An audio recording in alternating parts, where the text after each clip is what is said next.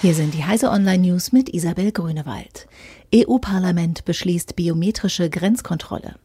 Zur Einreise in den Schengen-Raum müssen sich Angehörige von Drittstaaten künftig nach US-Vorbild mit Fingerabdrücken und Gesichtsbild registrieren lassen.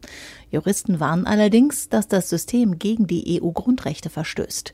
Ihm steht laut dem Innenexperten der Grünen Jan-Philipp Albrecht das gleiche Schicksal bevor wie dem Fluggastdatenabkommen mit Kanada und der Richtlinie zur Vorratsdatenspeicherung, die der Europäische Gerichtshof mit klaren Worten als grundrechtswidrig verworfen hat.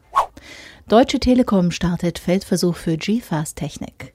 Die Glasfaser ist unumstritten die zurzeit schnellste Internetzugangstechnik, aber der Ausbau stockt wegen hoher Kosten. Daher gilt GFAST unter Netzbetreibern als hilfreiche Brückentechnik.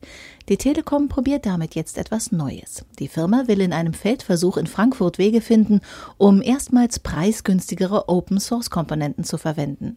Offenbar schmecken der Telekom die Einkaufspreise der überschaubar wenigen GFAST-Zulieferer nicht. Lindner entwickelt fahrerlosen Traktor. Das österreichische Unternehmen Lindner hat mit dem Autozulieferer ZF Friedrichshafen den Tracklink Pilot entwickelt. Damit sollen hochautomatisierte Fahrfunktionen in der Landwirtschaft ermöglicht werden.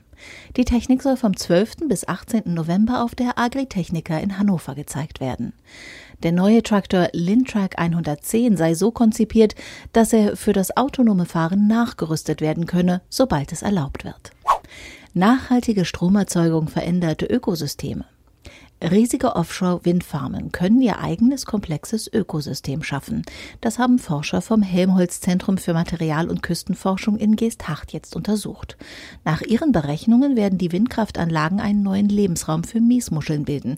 Die Muscheln wiederum versorgen Fische und Krabben und die ziehen wieder andere Tiere an. Diese und alle weiteren aktuellen Nachrichten finden Sie auf heise.de.